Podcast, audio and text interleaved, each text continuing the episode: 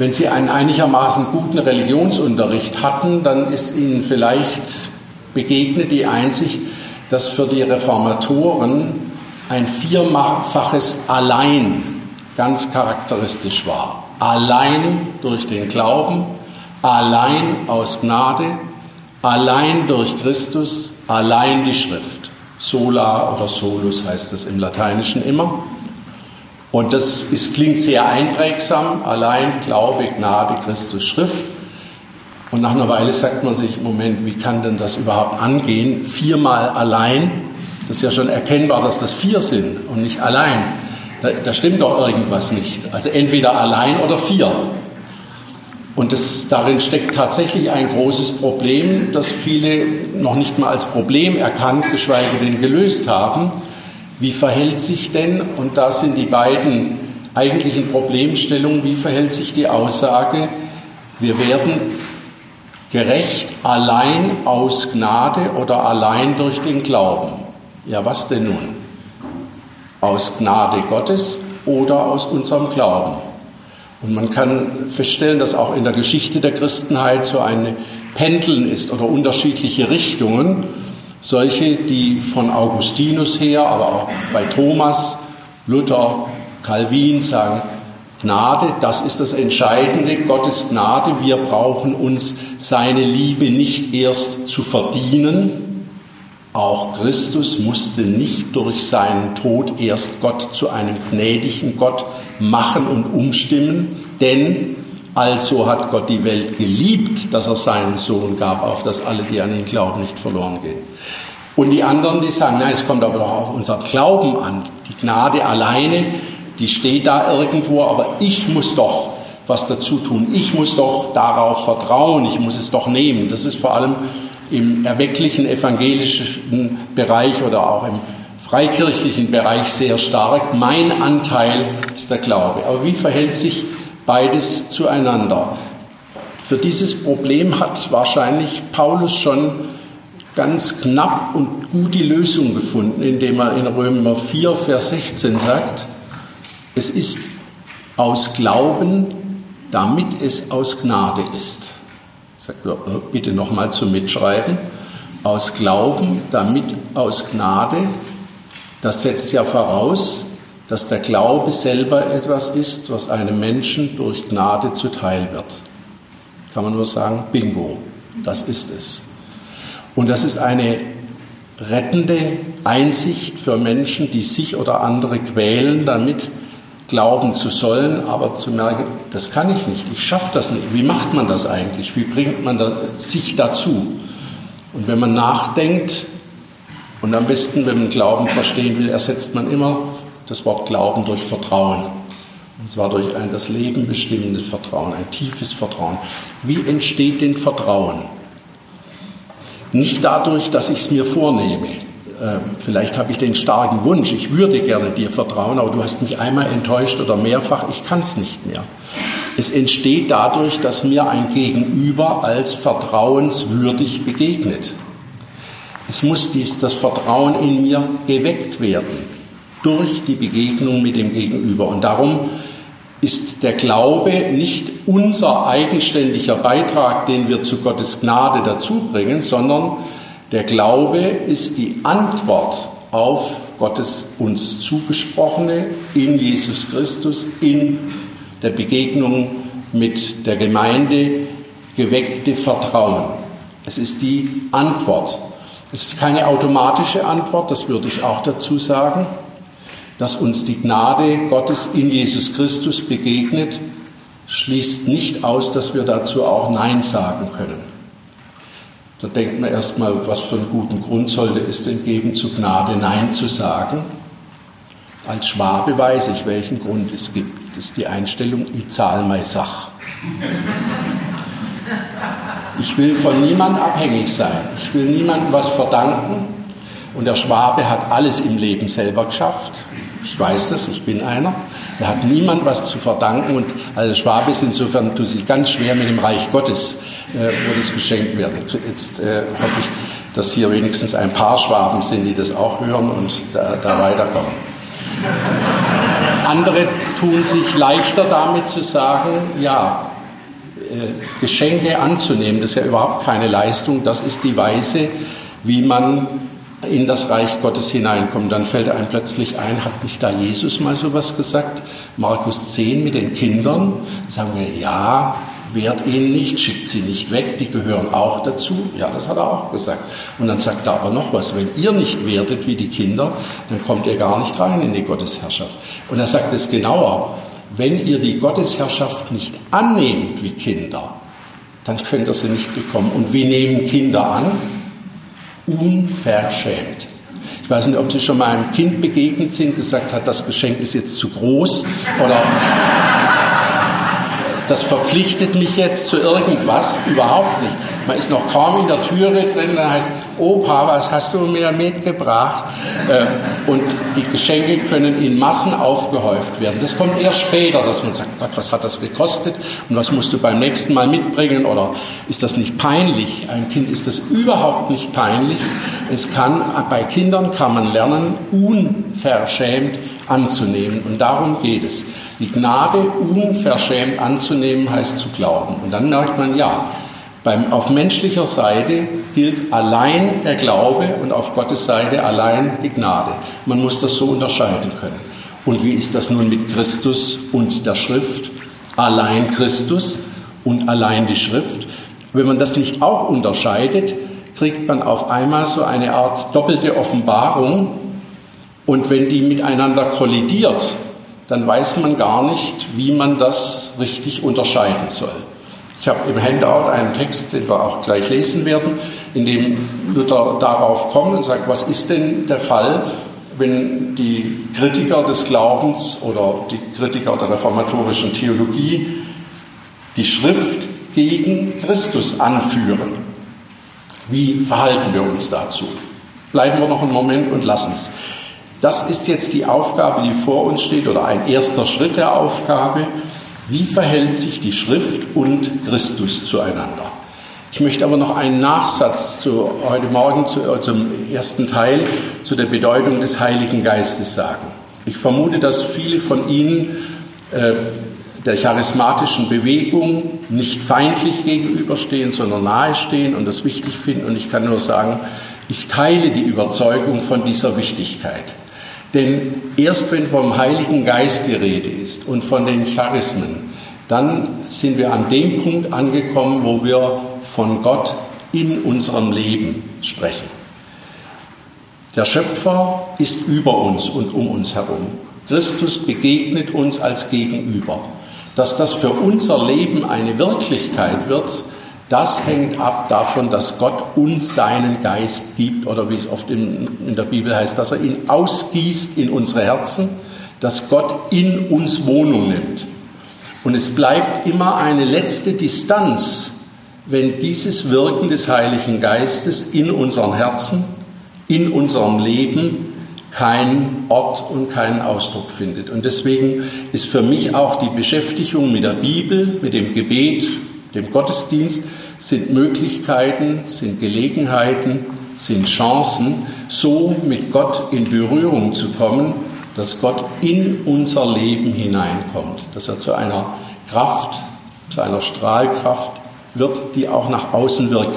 Und ich denke, man spürt es oft an Menschen, dass sie eine solche Gottesbeziehung haben, dass das nicht nur irgendeine Theorie ist, die sie sich angelernt haben oder die Vereinsideologie von Christen, sondern eine Lebenskraft, die sie erfüllt. So, nun zurück. Wie ist das mit der Schrift und Christus aus christlicher Sicht? Und ich gehe einen Schritt raus und sage, ich betrachte das mal aus islamischer Sicht. Muslime können mit Christen und Juden freundlicher umgehen als mit sogenannten Ungläubigen die, denen ist das Haus des Krieges zugewiesen. Wir als Christen und als Juden haben eine etwas bessere Platzierung und Chance aus einem einzigen Grunde, weil wir Schriftbesitzer sind. Muslime sagen, auch Christen haben eine heilige Schrift, dadurch stehen sie uns näher als andere Menschen, die das nicht haben. Christen und Juden haben ihre heiligen Schriften verfälscht Sonst hätte Gott nicht den Koran offenbaren müssen, um das alles wieder in Ordnung zu bringen. Die Christen haben das vor allem dadurch getan, dass sie behauptet haben, Jesus sei Gottes Sohn. Er ist zwar nach muslimischer Auffassung Sohn der Jungfrau Maria, aber er ist deswegen nicht Gottes Sohn, also nicht gleichen Wesens mit Gott. Und für einen Muslim ist es auch unerträglich, sich vorzustellen, dass Jesus Isa als einer der größten Propheten gekreuzigt wurde. Das war er nicht, sondern das war ein anderer, der sein Kreuz trug und dann aus Versehen gekreuzigt wurde. Der Kreuzestod Jesu wird ebenso abgelehnt wie die Gottessohnschaft. Das sind Elemente, von denen der Islam sagt, die habt ihr hinzugefügt und die müssen wieder rausgenommen werden. Und weil das nötig ist, darum hat Allah in seiner Gnade den Erzengel Gabriel gesandt und den Mohammed so lange gepresst, bis der bewusstlos wurde und ihm dann den ganzen Koran diktiert. So geschieht Gottes Offenbarung nach muslimischer Vorstellung. Deswegen dürfen Christen und Juden gegen eine gewisse Steuer, die sie entrichten müssen, auch meistens in islamischen Ländern leben, aber sie dürfen für ihre Religion keine Werbung, keine Reklame, keine Mission machen. Viele Christen sagen, ja, das stimmt doch eigentlich. Was für einen Muslim der Koran ist für uns die Bibel und was für uns Christus ist, ist für einen Muslim Mohammed. Völlig falsch. Es ist genau umgekehrt. Ein Muslim hat keine Schwierigkeiten zu gestehen, dass Mohammed in mehrerer Hinsicht gar nicht den Vorschriften des Koran entsprechend gelebt hat. Ein Muslim als Mohammedaner zu bezeichnen, wie das noch in meiner Kindheit und Jugend der Fall war, geht voll daneben. Ein Muslim ist einer, der davon überzeugt ist, dass Allah sich im Koran geoffenbart hat, und zwar auf Arabisch. Deswegen ist der strenge Islam auch derjenige, der nicht einmal eine Übersetzung des arabischen Koran in eine andere Sprache zulässt, in der richtigen Erkenntnis, jede Übersetzung ist bereits eine leichte Veränderung. Und wenn das der Wortlaut ist, den Allah gesprochen hat gegenüber, durch den Engel Gabriel gegenüber Mohammed, dann kommt alles darauf an, dass dieser Wortlaut nicht verändert wird. Und deswegen sehen wir die Bilder mit den kleinen Jungen und Mädchen, die vor den Bänkchen knien und den arabischen Koran auswendig lernen. Und das Ziel ist, möglichst den ganzen Koran Wort für Wort arabisch rezitieren zu können. Das ist die Begegnung mit der Offenbarung schlechthin. Und deswegen ist es für einen Muslim eine furchtbare, fast die fast die furchtbarste Gotteslästerung, wenn man einen Koran schmählich behandelt, sei es verbrennt, besudelt oder was auch äh, sonst. Schlimmer ist nur, Allah etwas anderes Göttliches beizugesellen, also etwa zu sagen, Jesus Christus ist gleichen Wesens wie Gott. Das heißt, man muss im Dialog, und ich war viele Jahre im christlich-islamischen Dialog, das ist also auch erfahrungsgehärtet. Wenn man vorankommen will, darf man immer nur miteinander vergleichen den Koran mit Jesus Christus. Und umgekehrt darf man gerne vergleichen Mohammed mit der Bibel. Das sind jeweils die Zeugen und das andere ist der Inhalt. Dort ereignet sich Gottes Offenbarung. So wie wir mit Johannes 1.14 sagen, das Wort Gottes ist Fleisch geworden und wohnte mitten unter uns in Jesus Christus, so kann und würde das ein Muslim immer nur für den Koran sagen können. Wohl aber können wir beide sagen, Mohammed bezeugt das, er ist der, der hinweist auf dieses Offenbarungsereignis. Durch ihn ist es hindurchgegangen und wir sagen, und die Bibel ist das Zeugnis von Jesus Christus und da können wir sofort und müssen hinzufügen und ohne die Bibel hätten wir vermutlich überhaupt keine verlässliche, belastbare Erkenntnis von Jesus Christus mehr. Zwar haben die altorientalischen Menschen, weil wenige nur schreiben und lesen konnten, Gewaltiges an Gedächtniserinnerung entwickelt, Erinnerungsfähigkeit erinnert, äh, entwickelt, Entschuldigung. Aber über die Jahrhunderte hin entwickeln sich auch Kleinigkeiten dann zu großen Differenzen.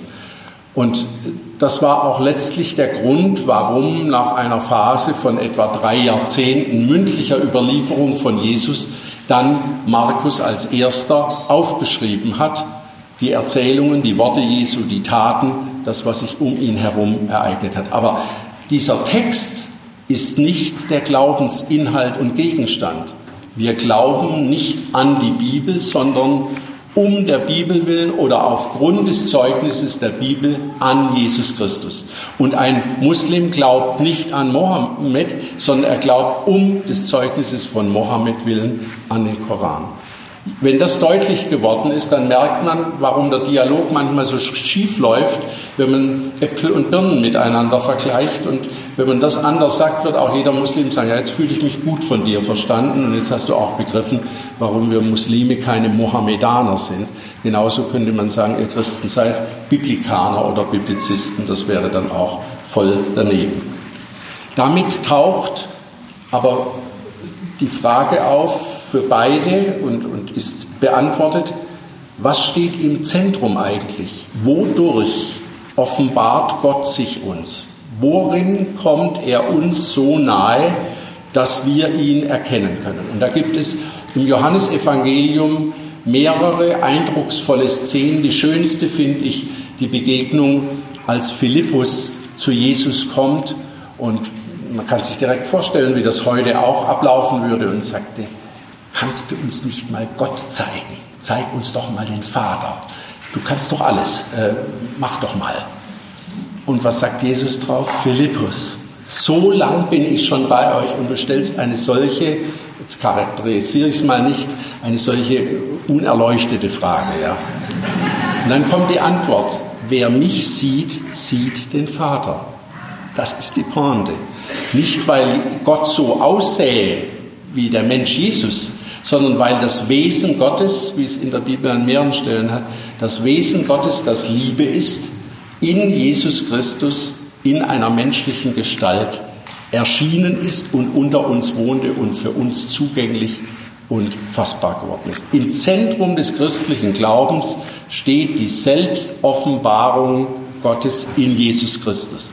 Die hat eine Vorgeschichte und die reicht zurück bis Johannes 1.1, den Anfang, bis noch hinter die Schöpfung, die auch schon in Jesus Christus und auf ihn hingeschehen ist. Die umfasst auch die Offenbarung Gottes am Sinai als die Offenbarung der Rechtleitung, des Gesetzes, des Gebotes und der Erwählung seines Volkes, aber sie hat ihren Gipfelpunkt in Jesus Christus und strahlt von da aus auch auf die Zukunft aus und weiter. Also nicht, dann ist Schluss und jetzt kommt nichts mehr, sondern dies wirkt weiter, leuchtet weiter, geschieht weiter. Aber das ist der, das Zentrum des Glaubens. Und die Bibel ist der Text, in dem Menschen das, was sie selber erfahren haben, aufgeschrieben und weitergegeben haben. Deswegen finde ich den altmodischen Ausdruck Zeugnis immer noch unersetzlich gut. Er erinnert mich nämlich an eine Zeugenaussage vor Gericht. Da, wo Indizien fehlen, aufgrund deren man einen Beweis führen kann, brauchen wir Zeugen. Menschen, die dabei waren, in der Nähe waren, die es gesehen oder gehört haben, die es auf ihr Wort nehmen, die sich aber auch täuschen können. Manchmal in bester Absicht und mehrere Zeugenaussagen können einander widersprechen. Deswegen gilt schon im Alten Testament, zweier Zeugenaussagen müssen es sein, die müssen sich ergänzen, die müssen zusammenstimmen. Aber wir haben nicht mehr als diese Zeugenaussagen von Menschen. Aber in so großer Übereinstimmung hätten wir mehr, dann wäre das Gefäß selber nicht mehr Irden, sondern himmlisch. Das ist uns nicht zuteil geworden. Deswegen lag mir heute Morgen im ersten Vortrag so daran, dies beides festzuhalten, dass die Bibel selber nicht der Glaubensgegenstand und Inhalt ist, sondern das Zeugnis, dass aber dieses Zeugnis unersetzlich ist und das auch seine Kostbarkeit ausmacht. Deswegen haben die Reformatoren so großen Wert darauf gelegt, gegenüber der mittelalterlichen Kirche zu sagen, nehmt nicht spätere Auslegungsgestalten, dafür stehen die Kirchenväter, wie das im dritten, fünften, zehnten, zwölften, fünfzehnten Jahrhundert interpretiert worden ist, sondern geht zurück auf das ursprüngliche Zeugnis. Das ist auch ein bisschen der Geist des Humanismus, der im 15. Jahrhundert sagt, wir müssen wieder nach den Quellen fragen und nicht fünfte Überlieferung. Ich habe das mal bei einer ökumenischen Versammlung, äh, sind die Mennoniten meistens durch ganz schlichte Personen vertreten, die auch gar keine theologische Ausbildung hatten. Und es war auf einer Konferenz über die Bedeutung der Bibel ein Schreinermeister da und sagt, nee, ja, das ist doch ganz einfach. Wenn ich 40 Hölzchen machen muss, die alle genau drei Zentimeter lang sein sollen, dann kann ich entweder das erste machen und danach das zweite und danach dann das dritte und das vierte. Und dann kann ich sicher sein, ab dem 15. stimmt es vorn und hinten nicht. Oder ich nehme jedes Mal wieder Maß an dem Urmeter, an dem ersten, an der genauen oder möglichst nahen Einheit. Immer wieder zurückfragen nach dem ursprünglichen Zeugnis. Und das hat Luther in einem bemerkenswerten Text sehr bemerkenswert formuliert. Das ist der erste Text auf dem Handout im Jahr 1520. Luther war gerade als Ketzer verurteilt und alle seine Anhänger mit ihm. Und da hat er ein, eine Schrift geschrieben, die heißt Assertio, auf Lateinisch Assertio Omnium Articulorum, man kann es am besten übersetzen, Wahrheitsbekräftigung aller der, der Artikel, die mir die römische Kirche als heretisch oder gottlos vorwirft.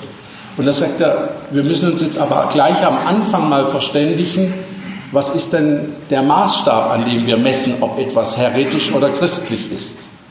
Und da sagt er, zuerst will ich, dass Sie wissen, meine Ankläger in Rom, und dafür Zeugen sind, dass ich durch überhaupt keine Autorität irgendeines heiligen Vaters genötigt werden will, es sei denn, insofern oder er durch das Urteil der Heiligen Schrift bestätigt wird. Wenn er natürlich dasselbe sagt wie die Bibel, dann ist okay. Und die Schriften sind nur nach demjenigen Geist zu verstehen, in dem sie geschrieben worden sind, nicht nach unserem Geist, das wir reinlegen. Und dieser Geist kann nirgendwo lebendiger und le gegenwärtiger und lebendiger gefunden werden, als eben in seinen heiligen Schriften, die er geschrieben hat. Denn die Texte sind ja im Geist geschrieben. Wenn wir glauben, dass die heilige katholische Kirche denselben Geist des Glaubens hat, den sie am Anfang einmal empfangen hat, ja, warum sollte das heute nicht erlaubt sein, entweder nur oder jedenfalls zuerst in den heiligen Schriften zu studieren, wie es der ersten Kirche erlaubt war. Durch welches Urteil kann eine Frage abschließend beantworten, wenn die Aussprüche der Väter einander widersprechen, widerstreiten? Man muss hier mit der heiligen Schrift als Richter ein Urteil fällen was nicht geschehen kann, wenn wir nicht der Heiligen Schrift in allen Dingen den ersten Rang beilegen. Und jetzt kommt eine berühmte Formulierung, das heißt, dass sie, die Heilige Schrift, durch sich selbst ganz gewiss, ganz leicht zugänglich ist, ganz verständlich, ihr eigener Ausleger, alles von allen prüfend, richtend und erleuchtend. Ihr eigener Ausleger. Dieser Spruch die Schrift ist sui ipsius interpres. Was soll denn das heißen? Das heißt nicht, dass irgendwo nachts im Dunkeln die Bibel anfängt, sich selber auszulegen, sondern es bedeutet etwas ganz Normales und natürlich. Wenn ihr die Bibel auslegt, dann schaut in die Bibel rein und nirgendwo anders hin. Es gibt gar keine Autorität, die über der Bibel stehen könnte, denn wir haben keine anderen Quellen. Das ist natürlich polemisch gerichtet gegen die römisch-katholische Kirche schon damals, die im Konzil von Trient, aber genauso wieder im Zweiten Vatikanischen Konzil gesagt hat, die Auslegung des Papstes steht über jeder anderen Bibelauslegung. Dann kann man vorher sagen, ja, die Kirche steht auch unter der Heiligen Schrift und ihrer Autorität, aber wenn allein die päpstliche Auslegung der Bibel maßgeblich ist, dann ist das natürlich der Interpretationsschlüssel, äh, mit dem die Vorordnung der Bibel in Frage gestellt, wenn nicht sogar ausgehebelt wird. Was ist die Alternative? die haben wir heute Morgen kennengelernt. Alle Christenmenschen sind dazu berufen, die Bibel aus sich selbst auszulegen. Auch die, die kein Hebräisch, Griechisch, Lateinisch oder sonst was können. Und wie kommt Luther auf die Idee, dass alle Christenmenschen gleichermaßen Recht und Macht haben, die Bibel auszulegen? Sagt er, das steht im Johannesevangelium in einem wunderbaren Bild im zehnten Kapitel, wo Jesus sagt, meine Schafe kennen meine Stimme. Und die können auch unterscheiden, ob das ein Mietling ist, einer, der das bloß um des Geldes willen macht und die Schafe verrät und verkauft, oder ein Dieb ist, oder der Hirte, der sie aus und einführt auf gute Weide. Und dann ist klar, er ist dieser gute Hirte und der Test für die Gemeinde ist, erkennt ihr in den Texten und in den Auslegungen die Stimme des guten Hirten wieder. Ich halte das für ein schwer widerlegbares Argument und das äh, ermächtigt und äh, gibt der Gemeinde eine ganz große Bedeutung. Deswegen ist es für mich auch als Prediger sehr wichtig, wenn ich am, am Ausgang eines nach dem Gottesdienst nicht nur höre, das war wieder toll und spannend und ich hätte noch wer weiß wie lange zuhören können, sondern jemand mir auch sagt, also da haben Sie heute etwas gesagt, das äh, kann ich überhaupt nicht akzeptieren. Das, oh, da müssen wir im Kontakt bleiben. Hier schreiben Sie mir eine E-Mail oder können Sie noch einen Moment warten, dass wir darüber sprechen. Denn da hat jeder Christenmensch in gleicher Weise mitzureden, zu sagen, in dem, was Sie heute verkündigt haben, habe ich die Stimme Jesu Christi nicht erkennen können. Und dann, wer dann als, äh, als Prediger, da würde ich auch äh, von der äh, Deformation professionell sprechen, wenn jemand dann sagt, äh, das weiß ich besser, ich kann schließlich Hebräisch und Griechisch. Da geht es überhaupt nicht um Hebräisch oder Griechisch, da geht es darum, die Stimme des guten Hirten zu erkennen. Es gibt eine schöne kleine Anekdote von einem ja, Theologen, der vor 100 Jahren einer der größten Wissenschaftsorganisatoren war, eine bedeutende Figur, Adolf von Harnack. Vielleicht hat man hier den Namen gehört. Die ganze Harnack-Familie stammt aus dem Baltikum, vor allem aus Estland. Da war auch der Vater schon Professor. Und Adolf von Harnack, der berühmte, manche sagen auch der berüchtigte, große liberale Theologe, hat dann mal seine Tanten besucht, die dort in Estland lebten. Und so im Gespräch sagt er, na, was macht ihr denn so? Nun ja, sagen die Tanten, zurzeit lesen wir den Propheten Hesekiel. Uh, sagt er, der ist aber doch sehr, sehr schwierig. Ja, sagen sie, das stimmt, der ist schwierig. Aber was wir nicht verstehen, das legen wir uns jenseitig aus. Und das denke ich, das ist reformatorisches Schriftprinzip angewandt auf die Grassroots. Was wir nicht verstehen, da beugen wir miteinander die Köpfe drüber und versuchen es uns verständlich zu machen. Und dann, wenn man dann anfängt, weiter reinzugraben, dann sagt man, kommt denn der Ausdruck nochmal in diesem Text vor, an einer anderen Stelle, wo er klarer ist. Und so kann man sich Texte miteinander erschließen. Und deswegen hat Luther den Mut gehabt, im Jahr 1523 eine Schrift zu schreiben, deren Titel eigentlich ein ganzes Programm war. Dass eine christliche Gemeinde Recht und Macht habe, alle Lehre und alle Lehrer zu beurteilen, Pfarrer ein- und abzusetzen, bewiesen aufgrund der Schrift. Und da hat er das allgemeine Priestertum, das zugleich ein, ein gewaltes Vorrecht ist, früher habe ich gesagt, das ist der unmittelbare Zugang jedes Menschen zu Gott und zugleich eine Entpflichtnahme, nämlich die Aufgabe, jeder von uns hat das Evangelium in seinem Lebensbereich weiterzugeben. Und am besten ist man fängt direkt vor Ort an, so im, im Nahbereich. Das andere findet sich später. Äh, erobert erst die Welt, bevor er seinen Saustall zu Hause in Ordnung bringt. Das ist die verkehrte Ordnung.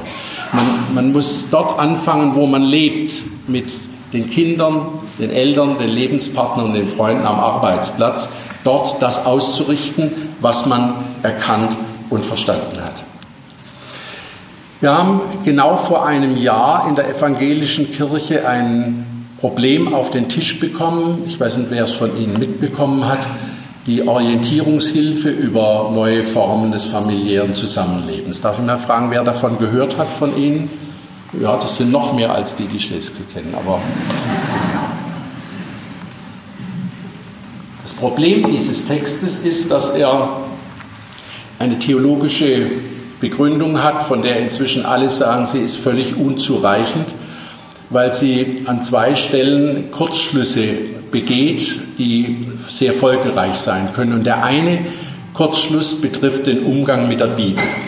Es wird in diesem Text völlig zu Recht gesagt, dass es ganz vielfältige Lebensformen in der Bibel gibt und sehr unterschiedliche Aussagen zur Familie und zur Ehe und zum Zusammenleben. Und daraus wird dann aber kurzschlüssig gefolgert, also kommt es darauf an, wie wir die Bibel auslegen, was wir also daraus machen. Und das ist ein Weg, um die Bedeutung der Bibel und das Gewicht der Bibel letztlich auszuschalten und zu umgehen. Was wäre stattdessen angesagt? Man müsste die vielen und muss die vielen biblischen Aussagen mal daraufhin überprüfen, inwieweit sind sie dem angemessen, was wir aufgrund der Offenbarung Gottes in Jesus Christus als Gottes Willen erkennen können. Und wenn man das tut, dann kann man sehr erstaunliche Entdeckungen machen. Ich habe das mal in sechs Punkten zusammengefasst und schiebe es gewissermaßen ein, damit wir auch da jetzt Fleisch noch an die Knochen bekommen. Die Bibel enthält unterschiedliche Aussagen über Geschlechtlichkeit, Lebensformen, Ehe, Familie und über Ehelosigkeit. Maßgeblich sind diejenigen Aussagen, in denen Gottes Wille für das Zusammenleben der Menschen, wie er in Jesus Christus offenbart und von daher auch im Dekalog und in der Schöpfung erkennbar ist, zum Ausdruck kommt. Das ist weniges, aber Wichtiges und ich fasse es in sechs Punkten zusammen. Erstens die Anerkennung der Geschlechtlichkeit als guter Schöpfungsgabe Gottes in dieser Welt. Das ist keineswegs selbstverständlich, wenn man in die Landschaft der Religionen schaut. Es gibt auch religiöse Überlieferungen, die das Sexuelle von vornherein mit Sünde in Verbindung bringen und negativ bewerten. Das tut die Bibel überhaupt nicht. Das Erste, was zum Menschen gesagt wird, ist nicht, dass er arbeiten soll, das kommt erst als zweites oder drittes, sondern dass er fruchtbar sein soll und sich mehren. Ab ins Bett, das ist der erste Schöpfungsauftrag, der erteilt wird. Und in, in der zweiten Schöpfungserzählung der Älteren, dass ein Mann Vater und Mutter verlassen soll und seiner Frau anhangen und die beiden ein Fleisch werden. Und das in einer Gesellschaft, die wir gemeinhin als patriarchal bezeichnen. Was für eine Hellsicht steckt da drin, dass nicht den Frauen gesagt wird, nur löst euch aus euren Familienbanden und hängt euer Mann an, sondern der Mann soll Vater und jetzt betone ich allerdings und Mutter verlassen und seiner Frau anhangen. Stellen Sie sich mal vor, wie gut es unserem Land ginge, wenn Männer das machen würden, wenn sie nicht noch, wer weiß wie lange mit ihrer Mutter verheiratet wären und lavieren zwischen den beiden Frauen, die rechts und links an ihren Ohren oder an sonst was ziehen, sondern sagen, hallo, ich bin jetzt mit der verheiratet. Ein Mann, Vater und Mutter verlassen seiner Frau anhangen und ein Fleisch werden, das ist das, eines der Lieblingsworte Jesu gewesen, das er immer wieder zitiert hat. Hier merkt man, so ist das mit dem Menschen und seiner Geschlechtlichkeit gedacht. Und das soll offen sein für Nachwuchs. Also eine, die Sexualität und Erotik von vornherein bejahende Einstellung und lassen sich nichts anderes einreden. Das Christentum sei von der Bibel her sexualitätsfeindlich. Das ist geradezu lächerlich. Aber es gibt im Christentum natürlich viel Verklemmtheit und Sexualität, Feindschaft. Zweitens, Dabei ist diejenige Lebensgemeinschaft, die muss gar nicht Ehe heißen, die Lebensgemeinschaft zwischen einem Mann und einer Frau, die auf lebenslange Dauer angelegt ist, ist dasjenige, was einerseits den Raum bildet, in dem Sexualität lustvoll gelebt und Kinder in Geborgenheit und Freiheit geboren werden und aufgewachsen äh, und aufwachsen können. Also eine stabile Zweierbeziehung, äh, mit dem biblischen Menschenbild wäre so eine Lebensabschnittspartnerschaft, die schon das Verfallsdatum auf sich trägt, überhaupt nicht vereinbar. Denn ich kann mich nicht mit einem Menschen vorbehaltlos, leiblich, seelisch verbinden, wenn ich weiß, aber am 31. März 2017 ist das zu Ende, da ist das abgelaufen. Drittens, jetzt kommt die Ehe und Familie ins Spiel.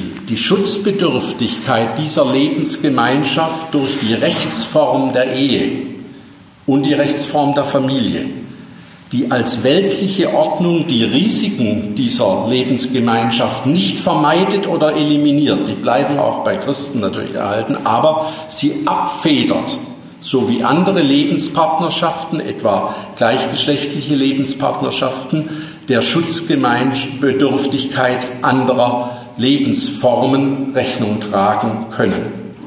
Viertens, die Charakterisierung von Ehebruch und Ehescheidung als ein Übel, ein Übel, ich verwende bewusst diesen Ausdruck, das dem Schöpferwillen widerspricht, aber aufgrund der menschlichen Herzenshärtigkeit vorkommen kann. Ich finde das eine großartige Einsicht bei Jesus zu sagen, von Anfang an ist nicht so gedacht und gewollt. Das soll nicht so sein, dass Ehen zu Bruch gehen, aber es kommt vor. Und wenn es vorkommt, dann soll es ordnungsgemäß abgewickelt werden. Dann soll auch die, der verlassene Partner, in der Regel der ungeschützt, also der weibliche Partner, den Scheidebrief bekommen, dass das unter dem Schutz des Rechts geschieht und mit einer Chance fair weiterzuleben. Fünftens, die uneingeschränkte Gleichwertigkeit und Gleichwürdigkeit von Mann und Frau in ihrer Gottesbeziehung und darum auch in ihrer Beziehung untereinander. Jetzt wird mancher denken, oh, oh, das habe ich aber in der Bibel immer anders gelesen. Ja, es gibt einige Stellen äh, in den neutestamentlichen Briefen, in den Anhängen, in denen man merkt, hier ist die Höherwertung des Mannes in das, die christliche Glaubensüberlieferung einbezogen worden. Aber ich bin der festen Überzeugung und meine auch, dass man es zeigen kann, das ist immer ein Import von außerhalb. Wie fängt denn die Schöpfungsgeschichte an, die Erschaffung des Menschen? Und Gott erschuf sie zu seinem Ebenbild, männlich und weiblich. Das ist eine äh, kulturgeschichtliche Revolution.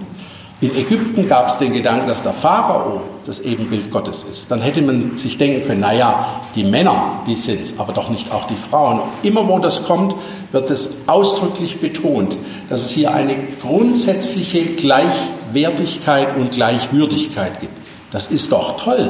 Und dessen äh, brauchen wir uns ja nicht zu genieren, sondern das ist ein Aktivposten, für den wir eintreten. Und dann schließlich sechstens und letztens, die herausragende Stellung der Kinder und ihres Wohles als Orientierungspunkt und Maßstab für das menschliche Zusammenleben vor Gott und unter Gott. Ich habe das vorhin verdeutlicht anhand von Markus 10. Wenn ihr nicht werdet wie die Kinder, wenn ihr der Gottesherrschaft nicht annehmt wie Kinder, so unverschämt, so nicht berechnend, nicht leistend und bezahlend, dann werdet ihr sie nicht annehmen können. An dieser Stelle schließt dann sogar die Familienordnung oder die Bedeutung der Kinder unmittelbar an an das Evangelium. Das ist jetzt so ein exemplarischer Versuch zu zeigen, was kann man denn der Bibel, die man so von ihrer sachlichen Mitte her interpretiert, für eine hochaktuelle Frage entnehmen. Und meine Überzeugung ist, dass wir daraus von der christlichen Kirche her auch ein Modell von Lebensformen entwickeln könnten und unserer Gesellschaft anbieten, nicht aufzwingen, aber anbieten, das für sie orientierungskräftig ist und lebensdienliche Verhältnisse schafft. Und dass das nötig ist, davon bin ich allerdings tief überzeugt. Dabei setze ich voraus, dass es für das angemessene Verständnis der Bibel grundlegend wichtig ist, zwischen dem Wortlaut der Bibel und der Sache, dem Inhalt, von dem sie redet, zu unterscheiden.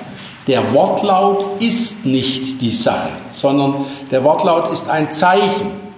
in Form von Wörtern, von Sätzen, von Fragen, von Ausrufen, von Kompositionen, die auf die Sache verweisen, nämlich darauf, dass Gott sich in dieser Welt von der Schöpfung an immer wieder gezeigt hat, erschlossen, geoffenbart und dass dies seinen Mittel- und Höhepunkt in Jesus Christus findet. Diese Worte, in denen Menschen davon reden, können mehr oder weniger angemessen sein. Zwar ist richtig, dass wir von diesem Inhalt nur aufgrund von Worten wissen. Wenn wir die nicht hätten, wüssten wir gar nichts. Aber von diesem Inhalt her können wir dann und müssen gelegentlich zu einzelnen Passagen auch Nein sagen. Und damit kommen wir zu dem zweiten Stichwort, das Sie mir gegeben haben für den zweiten Vortrag, Bibelkritik. Dabei ist mir wichtig, dass die Bibelkritik erstmal eine ist, die die Bibel an mir übt. Und das ist eine sehr fruchtbare, mich in, im Licht von biblischen Aussagen, etwa der Bergpredigt oder der Seligpreisungen, mein Leben anzuschauen und mir sagen zu lassen, wo bleibt das ziemlich weit dahinter, wo bin ich vielleicht ein Schalksknecht, der selber für sich Vergebung in Anspruch nimmt, aber sie nicht weitergibt. Also die Kritik, die die Bibel übt, ist sachlich das Erste. Aber wenn das stimmt, dass die Sache nicht identisch mit den Worten ist, dann muss es auch denkbar sein, theoretisch, und ich will es gleich an Beispielen zeigen, dass auch das Umgekehrte gilt, dass wir sagen müssen, die Aussage der Bibel, die da gemacht ist, die können wir uns so nicht aneignen. Der können wir nicht zustimmen. Und ich habe dafür wieder ein das Handout nochmal darauf verwiesen, Nummer zwei, das wir vorhin hatten, das ist der Maßstab, der rechte Maßstab, alle Bücher zu tadeln, wenn man sieht, ob sie Christum treiben oder nicht. Und was Christus nicht lehrt, das ist noch nicht apostolisch. Dagegen, wenn gleich Hannas, Judas und Pilatus es lehren täten, dann wäre es apostolisch. Und es gibt noch einen kühneren Text, das, das dritte Handout kriegen wir gleich. Ich schiebe jetzt die Beispiele ein. Normalerweise erwartet man als so ein Beispiel den Gegensatz zwischen Paulus und Jakobus. Paulus sagt, wir werden gerecht durch den Glauben allein, ohne des Gesetzes Werke. Jakobus sagt, wir werden nicht gerecht durch den Glauben allein, ohne Werke, sondern ein Glaube ohne Werke, der ist tot den haben auch die Teufel und deswegen sieht man schon daran, dass der Glaube alleine nicht retten kann. Jakobus will an dieser Stelle ganz offensichtlich Paulus oder Schüler von Paulus kritisieren, aber ich zähle das nicht für als einen sachlichen Widerspruch, weil sie in der Sache gar nicht weit auseinander sind. Der eigentliche Meinungsunterschied zwischen Jakobus und Paulus besteht in dem, was sie unter Glauben verstehen. Jakobus versteht unter Glauben, wie er deutlich sagt, die Überzeugung davon, dass es einen Gott gibt. So wir es ja auch im Alltagsgespräch. Oft glaubst du an Gott? Ja, aber stört mich auch nicht weiter. Also kann es ruhig geben, aber hat mit meinem Leben nichts zu tun. Für Paulus wäre das überhaupt kein Glaube. Das ist eine intellektuelle Überzeugung, die folgenlos ist. Glaube ist für ihn das Vertrauen auf den Gott, der sich in Jesus Christus erschlossen hat. Und von dem sagt er, na, der kann gar nicht folgenlos bleiben. Wer auf diesen Gott vertraut, dessen Denken, Fühlen, Wollen, Leben verändert sich. Und da würde Jakobus sagen, siehst du, sage ich doch. Das wäre ein toter Glaube. Und Paulus würde sagen, ein toter Glaube ist überhaupt kein Glaube. Und dann wird es ein lächerlicher Wortstreit. Und deswegen sage ich, das ist kein gutes Beispiel, obwohl es immer wieder als Paradebeispiel gewählt wird. Paulus und Jakobus widersprechen einander. Nein, sie haben unterschiedliche Sprachen und Begriffe. Aber es gibt solche Widersprüche. Ich hatte einen schon erwähnt in der Schilderung der Bekehrung des Apostels Paulus, wo im einen Fall gesagt wird, die Begleiter, die sahen auch das Licht, aber sie haben nichts gehört und einige Kapitel weiter das genau Umgekehrte behauptet wird. Und das geht ja schon an die Substanz. Was, was konnten andere, die da nicht involviert waren, bei einer solchen Auferstehungserfahrung mit wahrnehmen? Hatten wir schon erwähnt, viel tiefer reicht meines Erachtens ein Widerspruch, über den Luther gestolpert ist und der im Hebräerbrief vorkommt. Und weil dieser Text im Hebräerbrief vorkommt, hat Luther den Hebräerbrief ans Ende versetzt. Der ist, er kommt eigentlich im Griechischen viel weiter vorne, sozusagen strafversetzt an die drittletzte Stelle. Äh, und hat sogar in seiner ersten, im ersten Neuen Testament ihm keine Ziffer gegeben, ihn aus der Nummerierung herausgenommen. Muss ich sagen, Junge, Junge, so einen Mut muss man haben, also schon kräftig. Was, um welche Aussage geht es? In Hebräer 6, in den Versen 4 bis 6, da heißt es, denn es ist unmöglich, die, die einmal erleuchtet worden sind und geschmeckt haben die himmlische Gabe und Anteil bekommen am Heiligen Geist und geschmeckt haben das gute Wort Gottes und die Kräfte der zukünftigen Welt und dann doch abgefallen sind, da ist es unmöglich, dass sie wieder erneuert werden zur Buße, da sie für sich selbst den Sohn Gottes abermals kreuzigen und zum Spott machen. Das heißt im Klartext, wenn man einmal geglaubt hat und abgefallen ist, ist aus und vorbei. Man hat keine Chance mehr. Und das sagt Luther völlig zu Recht. Das ist gegen das ganze Evangelium. Was sagt denn Jesus dem Petrus, als der fragt, wie oft muss ich meinem Nächsten vergeben, der wieder mich sündigt? Reicht es siebenmal? Siebenmal, siebzigmal, sagt Jesus. Da geht er immer in die Vollen. Ne? Und wenn man sagen würde, ja, einmal abgefallen, du hattest deine Chance vorbei, dann ist das überhaupt nicht der Geist des Evangeliums, das ist noch nicht mal richtig der Geist des Gesetzes. Das ist eine mit, mit knapper Not gerade festgehaltene Erklärung, du hast eine einzige Chance in deinem Leben, fällt einem fast der Karlau und du hast keine Chance, also nutze sie. Und deswegen muss man sage ich aus Überzeugung, dieser Aussage des Hebräerbriefs widersprechen. Ich würde dann gerne mit ähnlicher Ernsthaftigkeit sagen, aber ich will mich und andere darauf aufmerksam machen lassen, dass vom Glauben abzufallen nicht irgendeine lächerliche Sache ist. Das kann sein, dass ich den Weg zurück nicht mehr finde.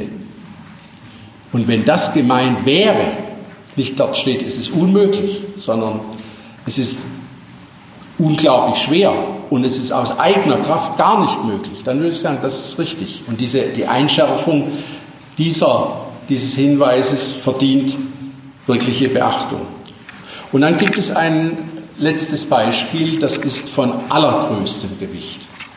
Und ich habe jetzt gerade im Zusammenhang mit den Diskussionen über diesen Text der EKD über Familie und andere Lebensformen gemerkt, wie wenig der eigentlich den meisten auch Theologen bekannt ist.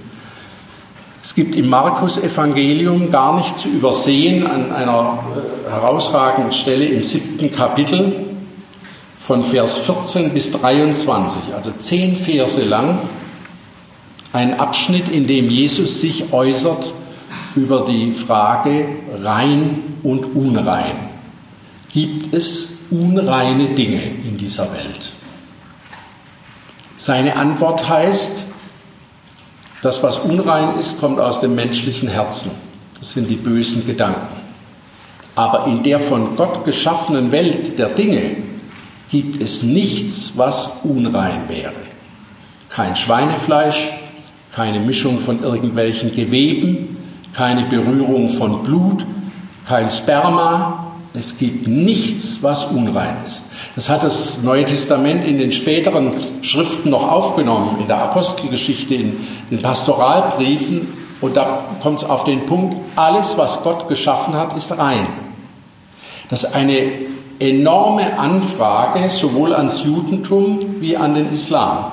Wenn man mit diesem Satz im Hintergrund, es gibt nichts, was Gott geschaffen hat, das unrein wäre, nun das Alte Testament aufschlägt, dann wimmelt es nur so von Aussagen, die das Gegenteil behaupten.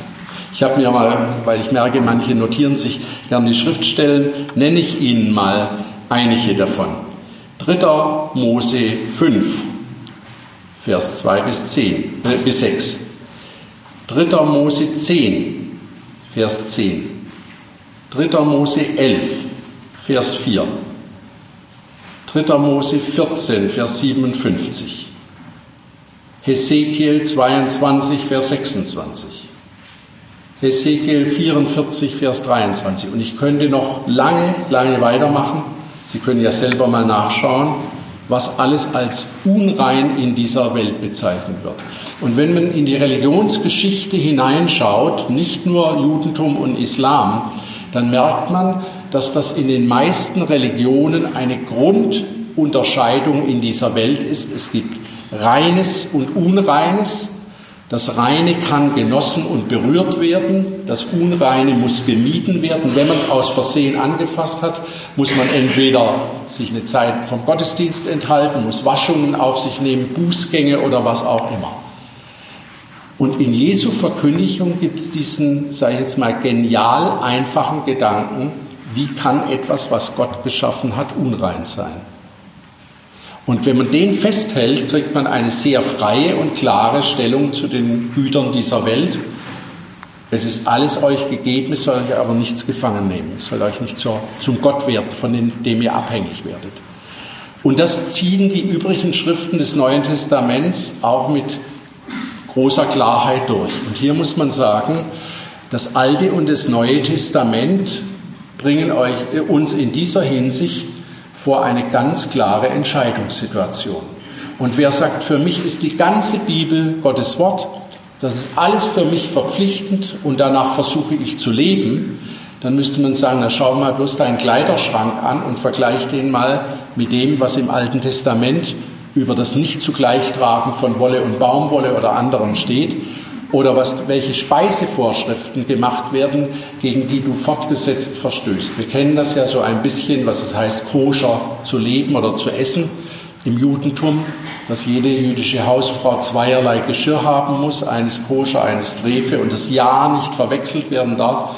Und wir empfinden es in der Regel als eine große Erleichterung, dass wir das nicht müssen, weil wir sagen können, das ist alles von Gott geschaffen, egal welches äh, Tier das jetzt ist, und das dürfen wir alles mit Dankbarkeit genießen. Dass Juden auf ihre Weise in der Regel Möglichkeiten gefunden haben und auch Muslime das zu umgehen, das belegt die Kultur der Witze darüber hinreichend. Und einer der einfachsten und schönsten lautet ja, der Jude geht in das Metzgereigeschäft äh, und sagt, zeigt auf den großen Schinken, Schweineschinken, der dort liegt und sagt, ich hätte gern eine große Scheibe von diesem Fisch da. Daraufhin sagt der Metzger zu ihm, das ist ein Schinken, sagt der Jude. Habe ich gefragt, wie der Fisch heißt?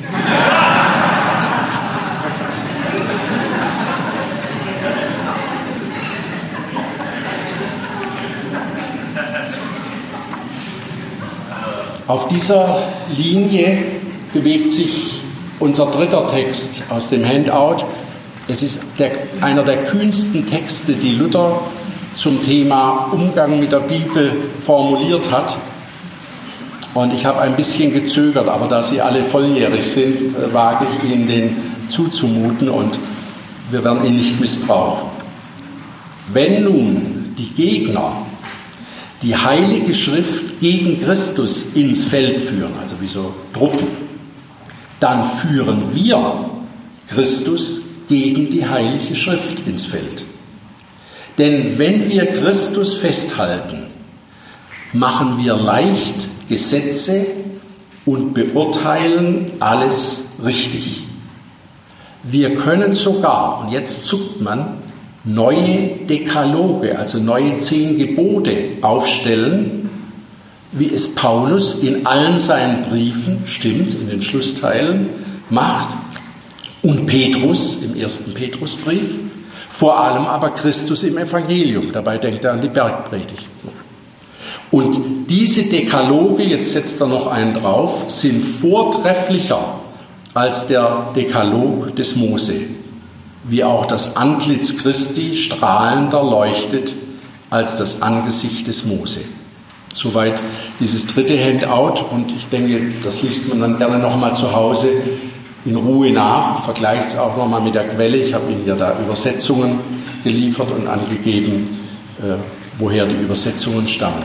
Eine kühne Aussage, zu behaupten, dass aus dem christlichen Glauben ein Mensch im Umgang mit dieser Welt und in der Weltgestaltung zu Einsichten kommen kann, die über den Wortlaut des Alten Testamentes weit hinausgehen und klarer sind als die dortigen Vorschriften.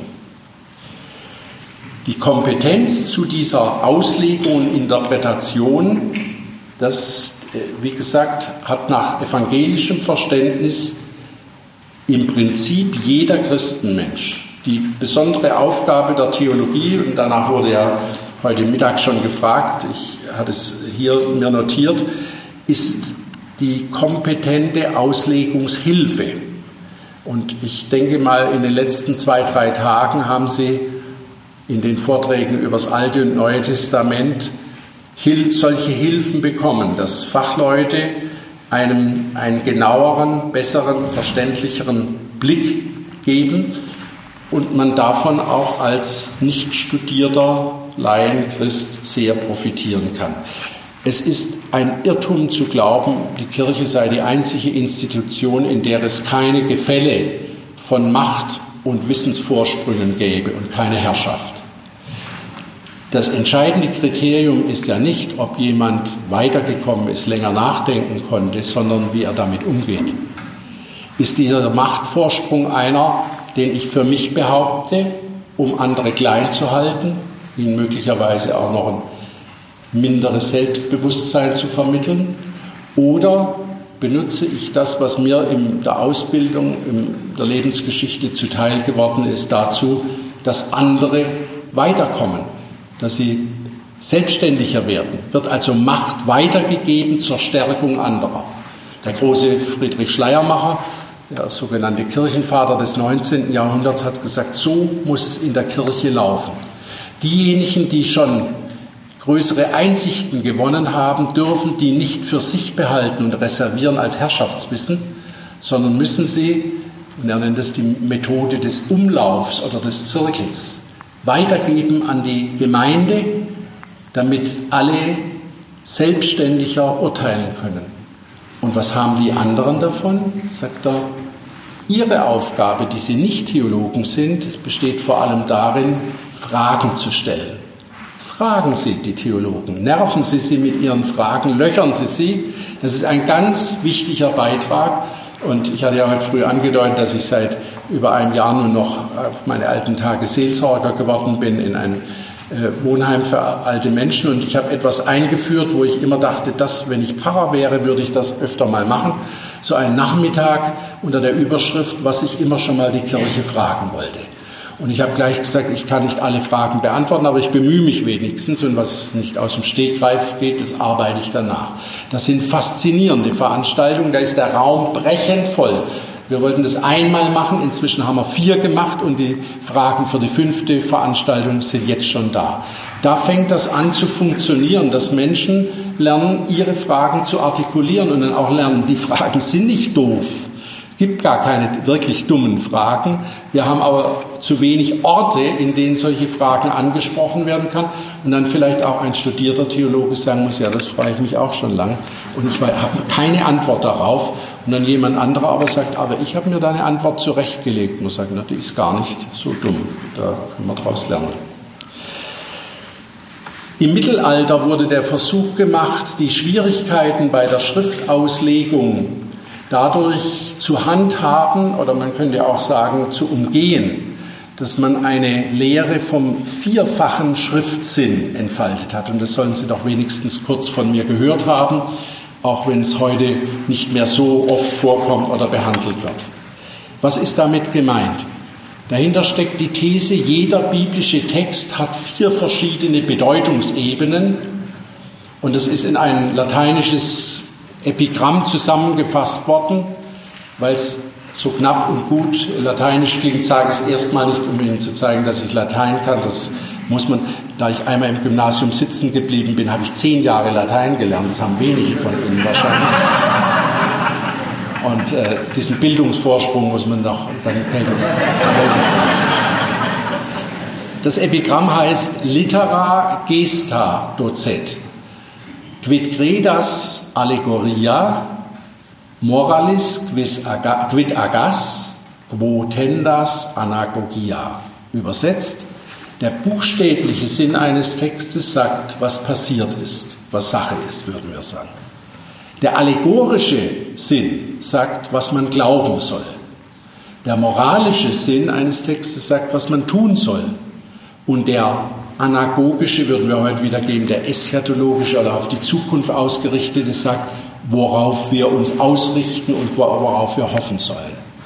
Das klingt erstmal gar nicht schlecht. Der eigentliche Problempunkt ist dieses zweite Element. Das, was wir glauben sollen, sagt uns die Allegorie. Und die Allegorie, das ist ein ganz schaumiges Gebilde. Das geht davon aus, dass das eigentlich so nicht wörtlich gemeint ist, wie es da steht, dass man aber dazu Vergleiche anstellen kann. Das wird immer wieder verdeutlicht an einem Beispiel. Jerusalem heißt dem Wortsinn nach die Hauptstadt von Israel. Jerusalem, der allegorischen Sinn nach, ist die Kirche. Oho. Jerusalem, dem moralischen Sinn nach, ist ein gut funktionierendes Gemeinwesen und Jerusalem, dem eschatologischen Sinn nach, natürlich das himmlische Jerusalem, auf das man hofft mit zwölf Perlen und Toren und so weiter. Der Knackpunkt ist dieses zweite Element. Wenn der Glaube nicht im wörtlichen Sinn zu verstehen ist, sondern nur allegorisch, dann ist das zugleich das Öffnen einer Tür für beliebige Hineinlegung und Herausholung, wie man es will. Und deswegen sagt Luther, nee, kein vierfacher Schriftsinn, einer. Was ist gemeint? Was steht da? Lasst eure Gedanken disziplinieren durch das, was Menschen seit Jahrhunderten überliefern als ursprüngliches Zeugnis von Gottes Selbstoffenbarung in Jesus Christus, in der Geschichte, in dieser Welt. Dass Gott sich nicht nur in Christus geoffenbart hat, ist also nicht nur das Buch der Geschichte mit Jesus Christus im Zentrum, sondern zum Beispiel auch im Buch der Natur offenbart. Das lehren uns die Psalmen und das hat auch Paulus ausdrücklich unterstrichen. Auch im Buch der Natur können wir Gottes Stimme, Gottes Worte hören und lesen. Freilich in Jesus Christus erhalten sie ihre größte Klarheit. Nochmal Luther, Sie merken, ich kann es gar nicht verleugnen, dass ich ein ziemlicher Luther-Fan bin. Gut. Ähm, sagt, was ist Jesus Christus? Jesus Christus ist das Spiegel, der Spiegel des väterlichen Herzens Gottes. Der Spiegel des väterlichen Herzens Gottes. Wenn du darin Gott siehst, dann siehst du einen, wie er sagt, brennenden Backofen voller Liebe. Das ist das Wesen Gottes. Wenn du woanders hinschaust, vielleicht auf die Auswirkungen des Waldsterbens, wirst du auch Gott sehen, aber wahrscheinlich einen zornigen und nicht den, mit dem du gut leben und sterben kannst. Und deswegen lehnt Luther die Lehre vom vierfachen Schriftsinn ab, vielleicht ein bisschen zu rigoros, aber an der entscheidenden Stelle ganz zu Recht, weil er sagt, wir sollen nicht über unsere Einfälle und Auslegungen miteinander streiten, sondern miteinander über den Wortlaut der Bibel. Was wir nicht verstehen, das legen wir uns gegenseitig aus, und zwar aufgrund dieses Wortlautes.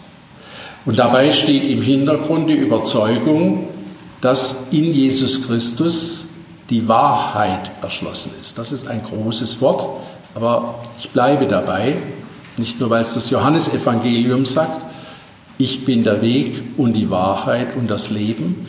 Niemand kommt zum Vater, denn durch mich, durch diese Wahrheit. Und auf der anderen Seite auch im Johannesevangelium, die Wahrheit wird euch frei machen. Und das ist eine ganz besonders kostbare Überlieferung aus der biblischen Botschaft, die wir weiterzugeben haben. Wahrheit macht frei. Wahrheit kostet oft Mut. Wahrheit kann schrecklich unbequem sein. Wahrheit kann schmerzlich sein, aber sie macht frei. Und das, äh, wenn uns das persönlich klar wird in der Begegnung, was für eine Wohltat ist, die Wahrheit über sich zu erfahren und anzuerkennen und dann sie auch weiter sagen zu können, dann haben wir aus dieser Überlieferung viel für uns gewonnen. Letzte Unterscheidung, und damit sind wir dann durch, wie ist das nun mit der Autorität der Bibel? Die Bibel hat nach theologischer Überzeugung eine zweifache Autorität. Die Tradition nennt das eine verursachende und eine beurteilende Autorität. Was ist damit gemeint?